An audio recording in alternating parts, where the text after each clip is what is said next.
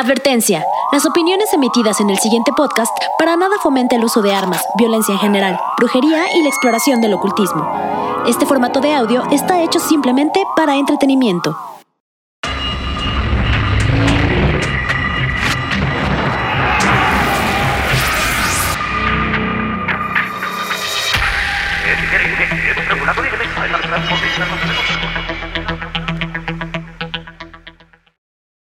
Bienvenidos al capítulo 12 de su podcast El hubiera existe. Podcast donde crearemos y dramatizaremos universos paralelos respondiendo a preguntas absurdamente utópicas. Mi nombre es Henry Lira y como siempre tengo el gusto de darle la bienvenida a mi oráculo utópico directamente desde Puerto Rico, David Emil. ¡Saludos! Bienvenidos. ¿Cómo has estado, negro?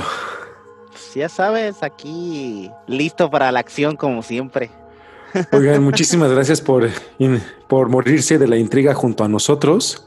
Bienvenidos a Lo Hubiera Existe.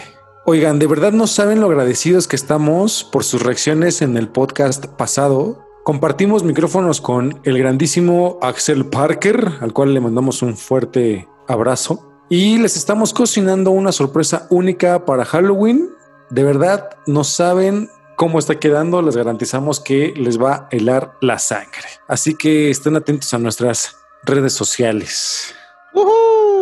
Sorpresas. Oigan, también una actualización referente a nuestro podcast número 2 de la temporada 1 y si hubieran extraterrestres entre nosotros. En el podcast decimos una noticia sobre unas estatuas que se encuentran en la fachada de la Catedral de Palencia que tienen forma literal de unos aliens que mencionamos que fueron tallados en el siglo XIV, ¿no? Cuando fue construida esta catedral. Pues, ¿qué creen? Se acabaron las conspiraciones. pues resulta ser que eh, pues el arquitecto encargado de, la, encargado de la restauración de la catedral le gustó tanto la película de Alien de Ridley Scott que no sé, güey, se le ocurrió ponerlas en la fachada de la iglesia, güey.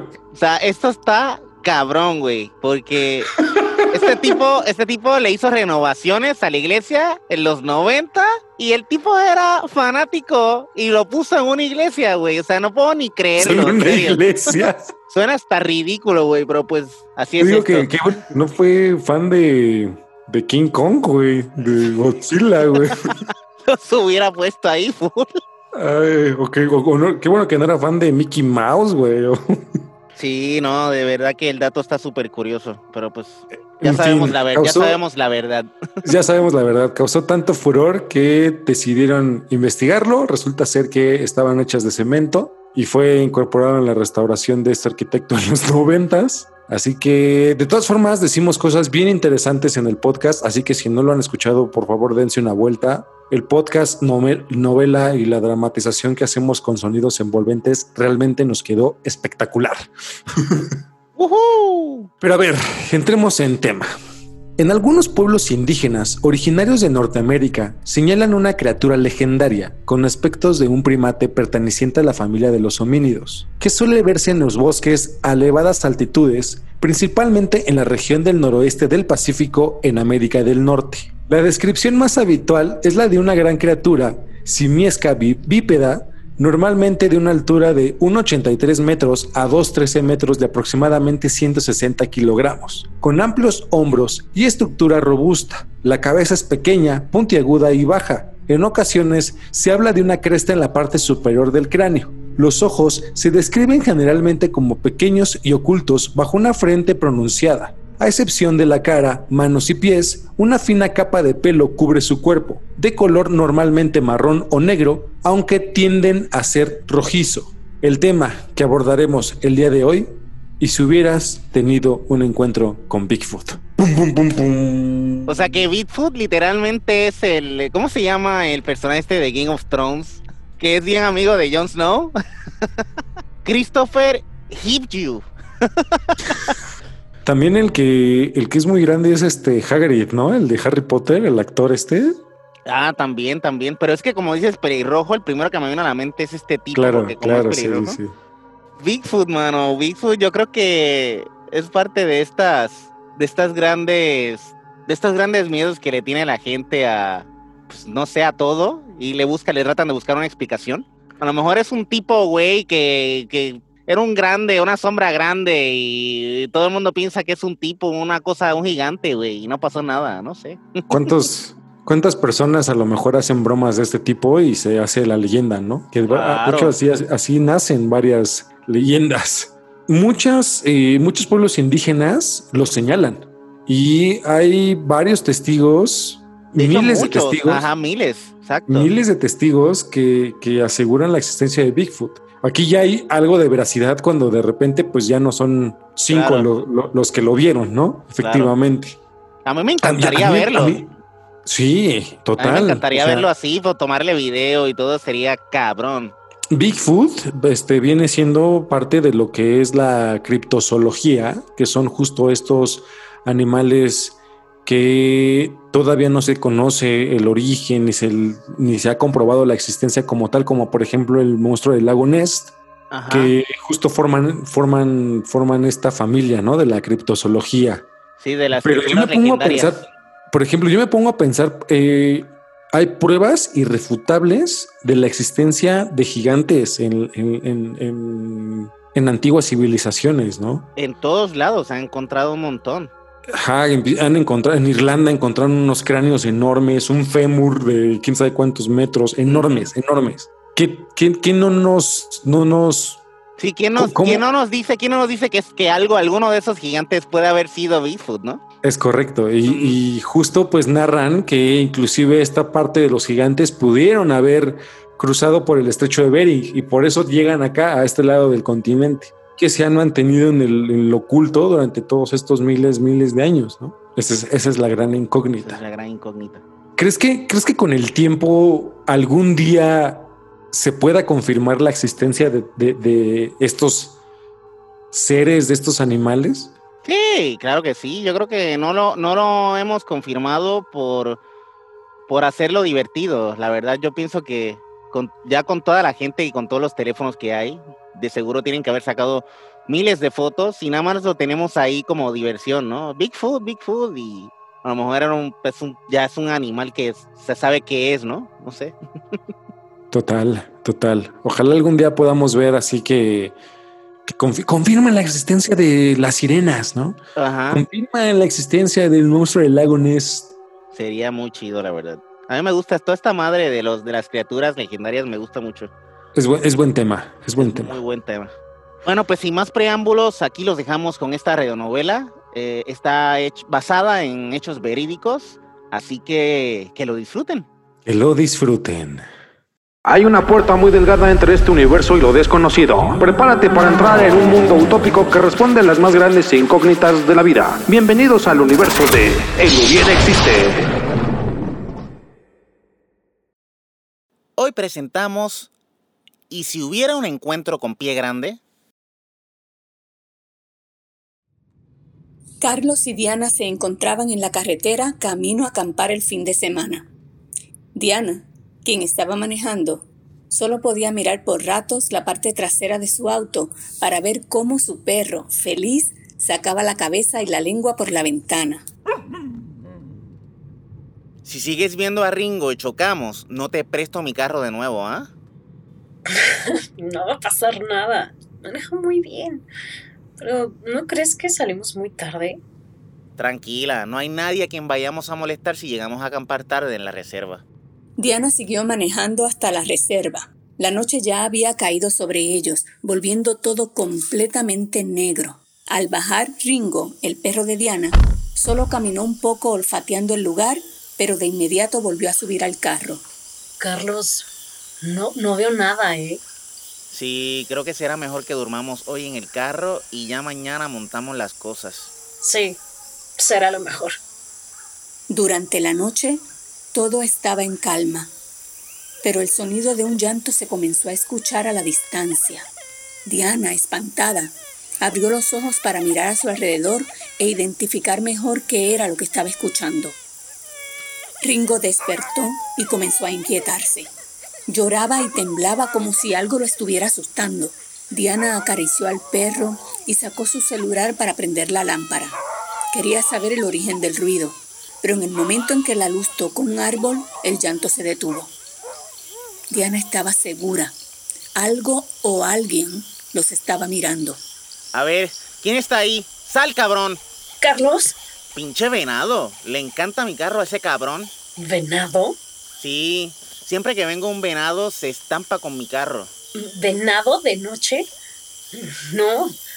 Alguien estaba llorando. Carlos bostezó, miró cansado y volvió a subirse al carro.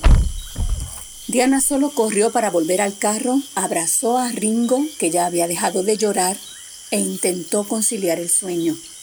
Pero antes de que pudiera hacerlo, pudo escuchar cómo afuera comenzaba a llorar un perro. No de la misma forma en que lo había hecho Ringo. Esta vez parecía como si intentaran imitarlo.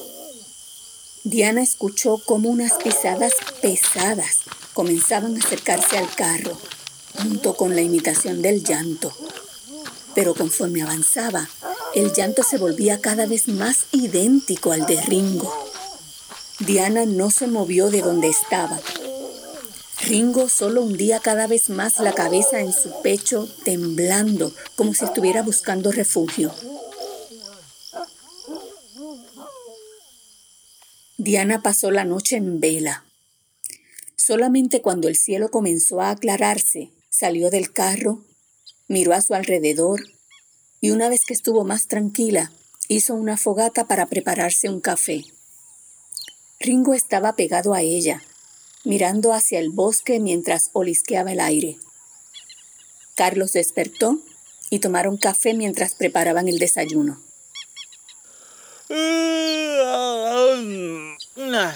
Gracias a Dios. Hoy Ringo duerme contigo, ¿eh? Estuvo llorando toda la noche y no me dejó en paz.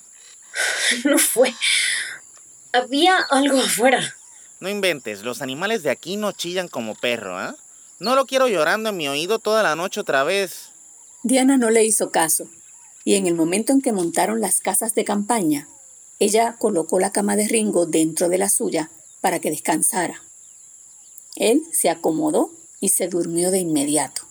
Diana dejó a Carlos preparando la comida mientras ella iba al baño.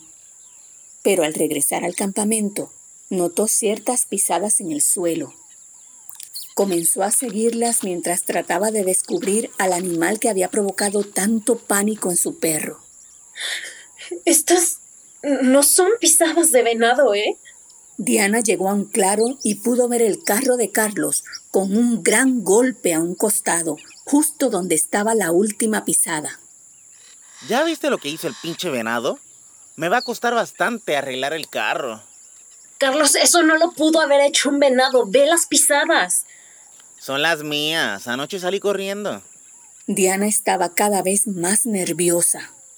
Oye, por cierto, Ringo no ha querido salir de su cama. ¿No es raro? No importa con qué lo llame, no sale. Mm, ¿Qué pasó, guapo? ¿Quieres salir? ¿No quieres salir? Ven, vamos a que comas al baño. Diana tomó la correa de Ringo. Él salió detrás de ella. Al olfatear el aire, comenzó a mover la cola y a querer corretear por todo el claro. Eso es lo que quería ver. ¿Qué tenía? Ni idea, ¿eh? pero creo que tenía miedo. Desde anoche tiene miedo. ¿Ringo le tiene pánico a los venados? no puede ser. Vaya guardiana. Cállate, esa cosa no era un venado. Sí, sí. Ven, la comida ya está lista. Dale a Ringo y comamos nosotros para ir al río. Ahora que ya está de humor tu perro, seguro que se divierte mucho más en el agua. Aquella noche Diana intentó dormir junto a Ringo para recuperar el sueño perdido. Diana sintió cómo alguien le movía el cabello. Se quejó. Después pudo escuchar el llanto de Ringo de nuevo. Con su mano buscó al perro, pero no lo encontró a su lado. Espantada, se sentó buscándolo y notó cómo algo salía corriendo de su casa de campaña. Mm, ¡Ringo! perro comenzó a ladrar mientras gruñía a la puerta de la casa de campaña. Carlos llegó corriendo a verla. Diana, ¿qué pasó? Había alguien aquí adentro. ¿Qué? Carlos alumbró el suelo y pudieron ver pisadas que avanzaban hacia el bosque. ¿Qué es? ¿Qué es eso? Es tu mentado venado. Diana y Carlos corrieron hacia el carro. Pudieron ver que ahora era el capó el que tenía un golpe. Los dos comenzaron a alumbrar el bosque. ¿Vamos? ¿Estás loco? Diana miró a su perro que estaba gruñendo a sus espaldas. También se podía escuchar el chillido de un perro. Alumbró y pudo ver algo grande y peludo corriendo hacia el bosque. Esa cosa sigue. ¿Qué viste? Algo grande y peludo. Carlos abrió la cajuela y sacó un rifle. Mientras caminaba hacia el bosque, Diana miró a Ringo y él parecía ser que estaba decidido a seguirla. Ella comenzó a alumbrar el camino. Los sonidos reinaban en el ambiente. Cada ruido era motivo de susto para ambos. Ringo comenzó a caminar delante de ellos mientras olisqueaba el suelo. Carlos, ¿sí ves algo? Tranquila, estoy pendiente. E- Eso es... o- otra vez. ¿Un llanto? Diana y Carlos miraron a Ringo, pero él solo se había quedado parado gruñendo hacia donde venía el ladrido. Esa cosa parece que nos está imitando. Carlos, ya vámonos. Esto no me gusta.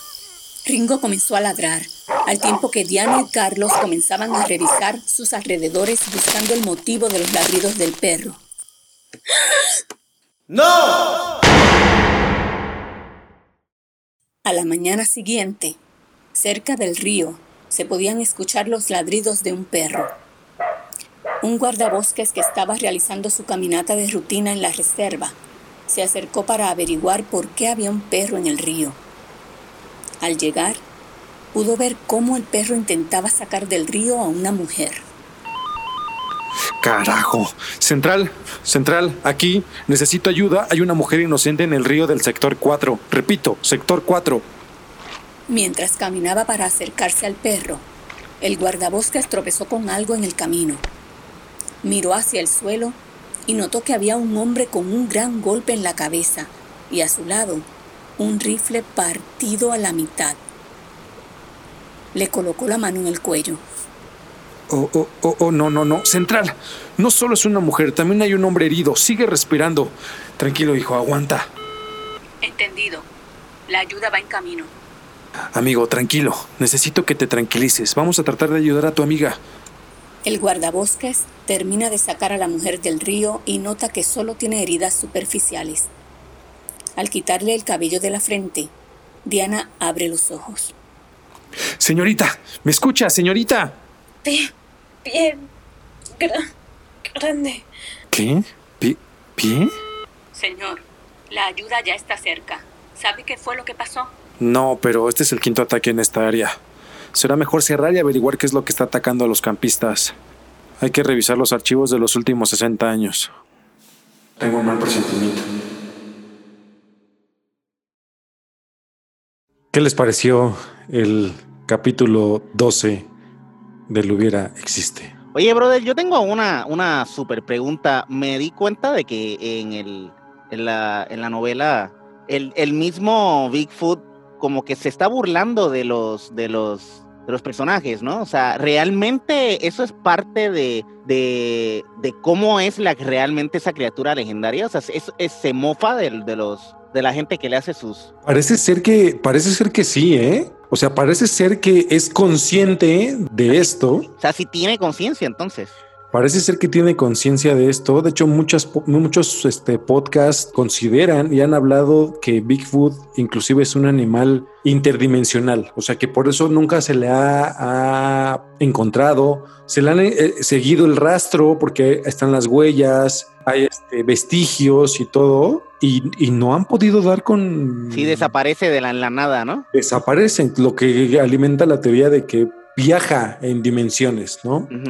Y justo este podcast novela, esta radionovela, Está basado en unos, en unos acontecimientos que fueron este, narrado por una pareja que evidentemente pues tuvo este encuentro con, con Bigfoot. A mí lo que se me hace muy extraño, muy, muy extraño, es la imitación que muchos han registrado que tiene Bigfoot. Entonces, por ejemplo, lo han explicado y lo han expuesto las personas que han estado en contacto con esto, inclusive de que imitan a los familiares con gritos, ¿no? O sea, por ejemplo, escuchas el grito de tu novia afuera y tu novia está adentro. Entonces, como que los obliga a salir, como que los torea, como que... Wow, realmente, qué, creepy. Sí, está, está cabrón. O sea, de hecho, hay muchas personas que inclusive esos sonidos los han confundido con brujería, con brujas, ¿no? ¿Qué nos hace pensar que no eran brujas, sino que es Bigfoot en el bosque jugando con, con, contigo? Porque precisamente imita los sonidos tan bien es como un, como un anzuelo para pescar a sus presas. Narran, por ejemplo, que inclusive Bigfoot es su manera de, acechar a su presa. Oye, y esto, y esto se puede, se puede juntar fácilmente con, pues ahí me estás diciendo, ¿no? Con brujería, ¿no? Eh, se habla de que también los brujos pueden abrir campos dimensionales y atraer todo tipo de, animales de otras dimensiones, ¿no? Los famosos troles, eh, los los duendes. los duendes, o sea, todas esas cosas. Se abren los campos,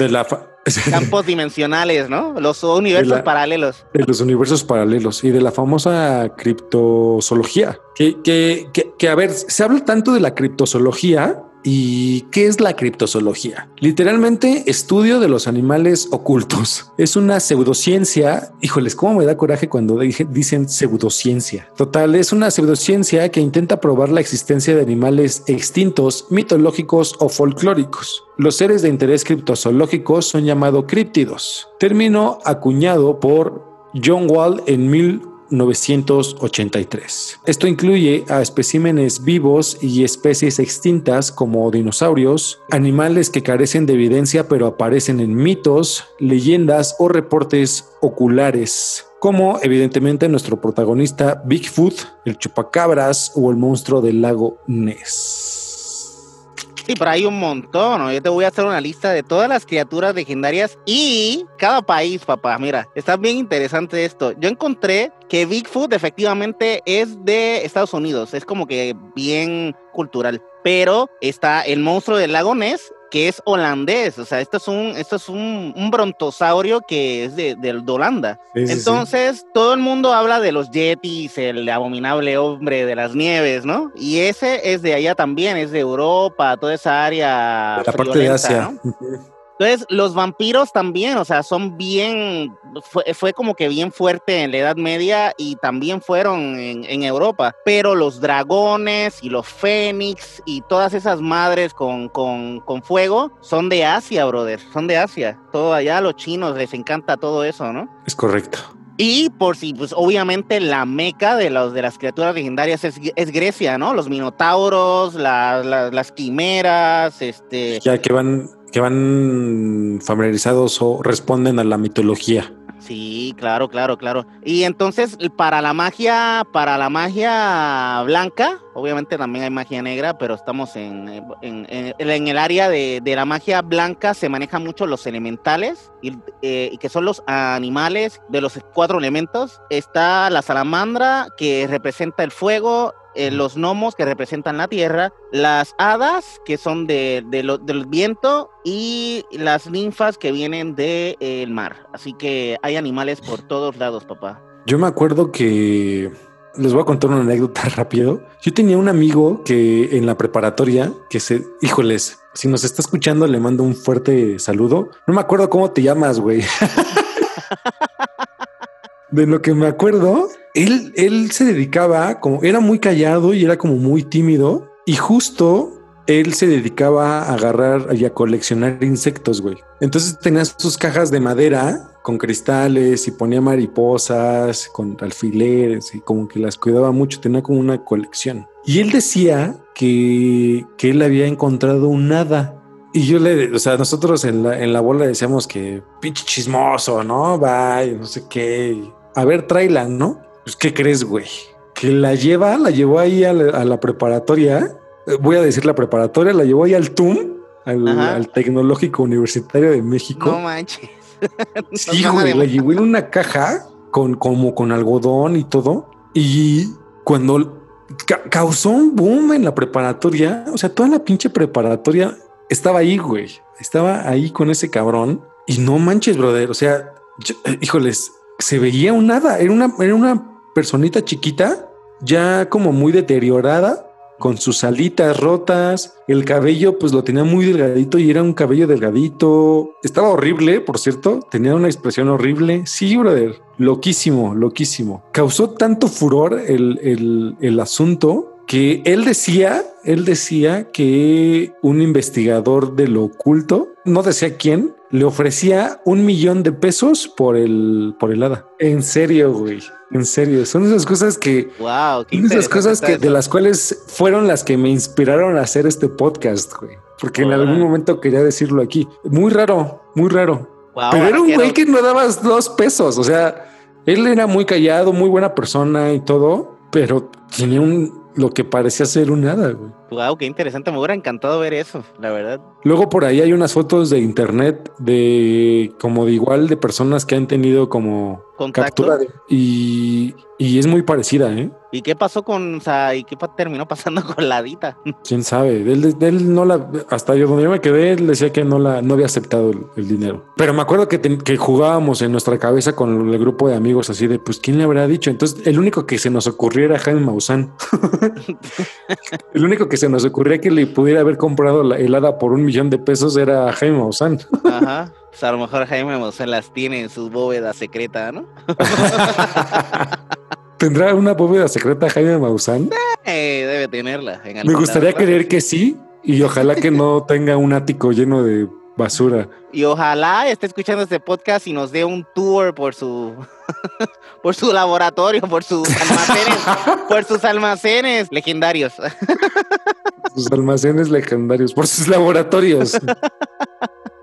Quique, ¿qué onda? Háblame de los de los gigantes. Hay indicios que comprueban su existencia y yo creo que justamente era fue un proceso evolutivo que se quedó solo ahí, así como, como el famoso eslabón perdido, que de acuerdo a la teoría de Darwin de, de- de la evolución, del cual nosotros, bueno, ustedes provienen del, del mono, que pues justamente viene el proceso evolutivo, pero no hay un, un hay un salto, hay un salto que justamente no se encuentra cuando nos volvimos Homo sapiens, ¿no? Ajá. famoso el eslabón perdido. Entonces yo, creo que, que, que inclusive Bigfoot puede ser el famoso eslabón perdido. ¿eh? O sea, esto hay cada vez más pruebas de los de los de la existencia de estos gigantes y creo que eh, el tema va por ahí.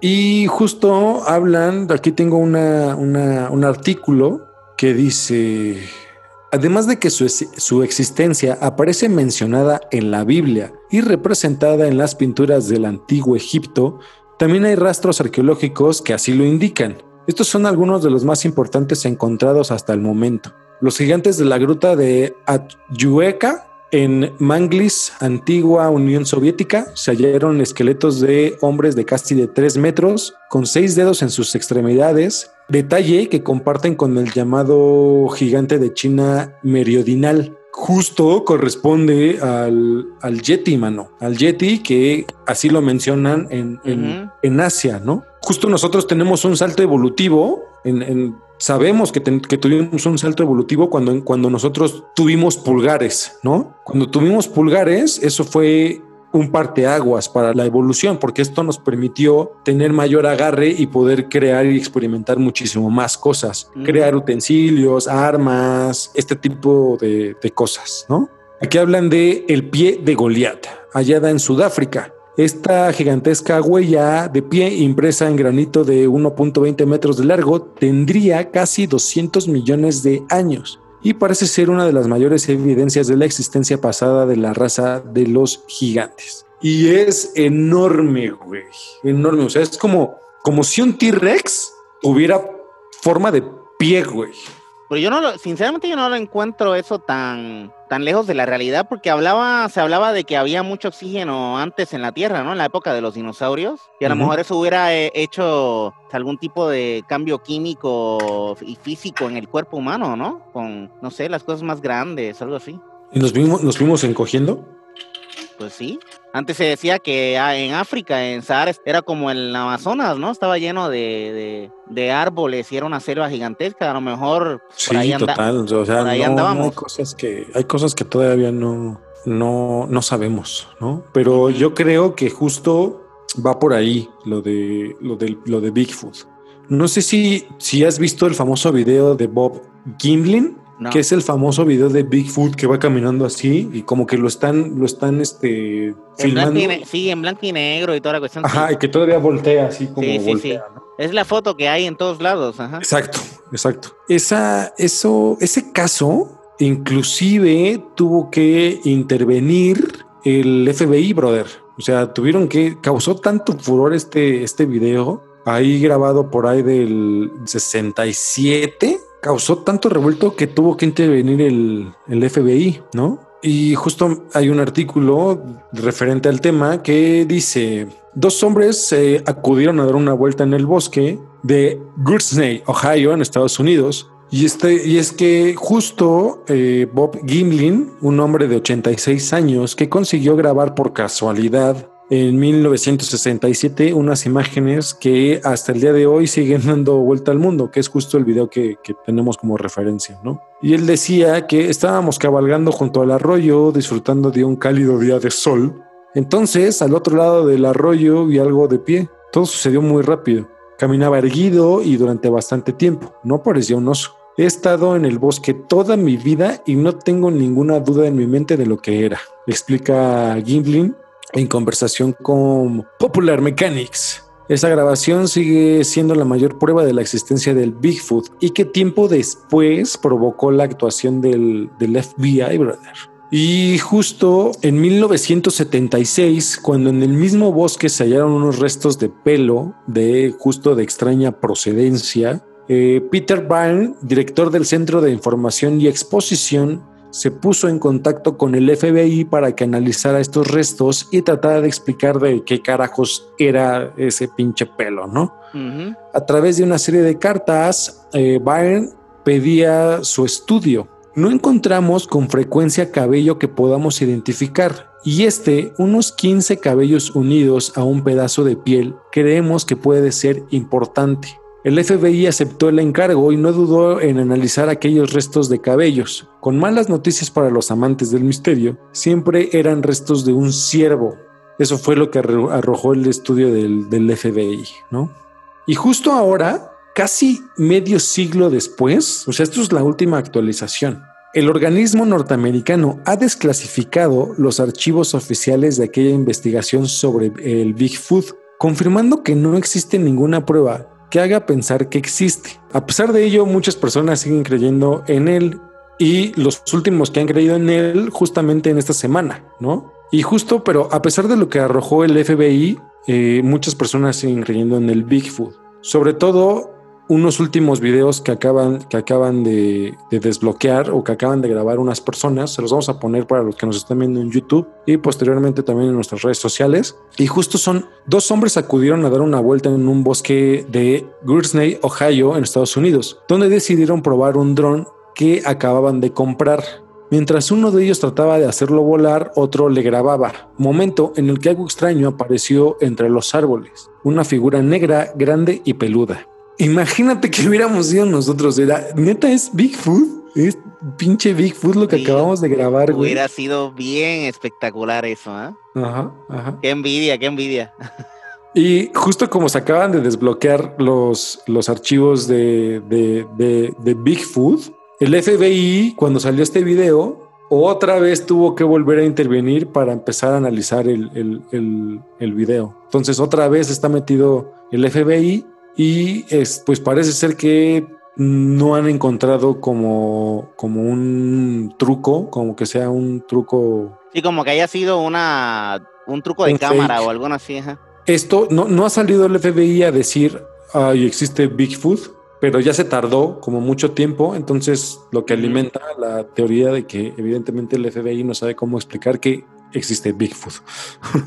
Sí, eh, yo creo que más es un. Estas madres son más mercadotecnia, brother. Esto jala tanto dinero, lo, lo desconocido, que estoy segurísimo que tienen que haber ya sabido qué es y, y lo dejan para mantener la curiosidad de la gente, ¿no? Es correcto. Pues yo Pues, tengo... quieres, vámonos a tu- Sí, vámonos con el Google News. Encontré en CNN Chile una noticia que, se, que dice, hombre asegura haberle disparado eh, a, a pie grande y vivió para contarlo. Ok.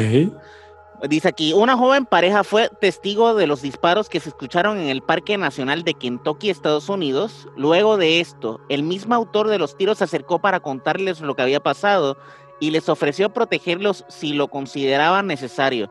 Al oír nuevos balazos, optaron por irse del lugar. Mientras aún se discute sobre la veracidad de Pie Grande o Bigfoot en inglés, se han conocido hechos que potencian esta verdadera leyenda. Un curioso hecho ocurrió en el Parque Nacional de Kentucky, Estados Unidos, luego de que un hombre eh, utilizara su arma de fuego en medio de la noche tras afirmar que vio a esta criatura. Este testimonio fue entregado por una pareja que acampaba en dicho parque y que ofreció sus declaraciones a las autoridades del lugar. Kentucky, brothers, todo el mundo, todo, todo parece indicar que a este tipo, a, a este Bigfoot, lo que le gusta es la naturaleza y andar corriendo por todos los bosques, güey.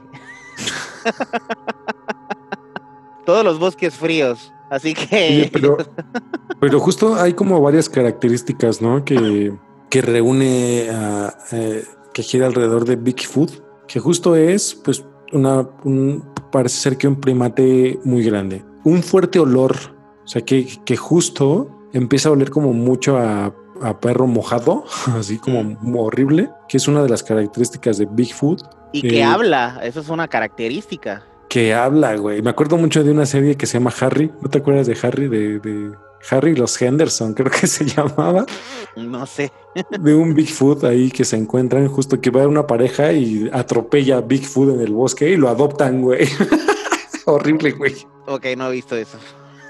Pero que justamente es una, es un, es un críptido que puede imitar voces, puede imitar sonidos. Que desaparece, una de las características es que desaparece porque no lo han encontrado en ningún lado.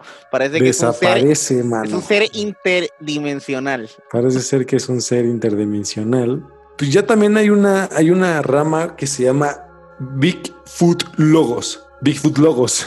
Que justo han logrado establecer ciertos patrones de comportamiento sobre estas criaturas, como por ejemplo que, pese a que la mayoría de las imágenes captadas en la que presuntamente aparecen Bigfoot, estos aparecen solos. Son animales que viven en grupos familiares de entre 4 y 5 miembros, o sea que viajan ahí, que a pesar de estas imágenes, o sea, parece ser que viajan en familia. en manada. Es correcto. En cuanto a la dieta, los Bigfoot cazan de la misma manera que cazan otros monos, aunque también se alimentan de frutas salvajes y por lo general comen aquello que se encuentran. Como son animales muy curiosos, los Bigfoot, los Bigfoot logos, me, me- me cuesta trabajo decirlo, organizan acampadas regularmente en las montañas para tratar de atraer a los Bigfoot durante la noche e interactuar con ellos. En la historia también parece ser que han sido documentados. Los romanos documentaron la existencia de estas criaturas. También están los escritos de William Shakespeare y el expresidente de los Estados Unidos, Theodore Roosevelt, lo que confirma, ¿no? Lo que alimenta esta teoría. Y lo que ocurre es que hay gente que no quiere aceptar estas pruebas y niegan su existencia para no abandonar así su zona de confort. Esto lo dijo, efectivamente lo dijo Roosevelt. Sí, para, para evitar decir una mentira, se, se la creen y crean una criatura en sus mentes. Pues sí. Bigfoot, eh, Sasquatch y Yeti parece ser que son la misma criatura, un ser que se ha llamado de muchas distintas maneras y justo pues en varias partes del mundo han logrado estar en momentos históricos, ¿no? Porque hay muchas culturas que lo señalan. Yo- A mí me salió una noticia que dice, esto es por el país, y dice, un tribunal decidirá si Bigfoot existe.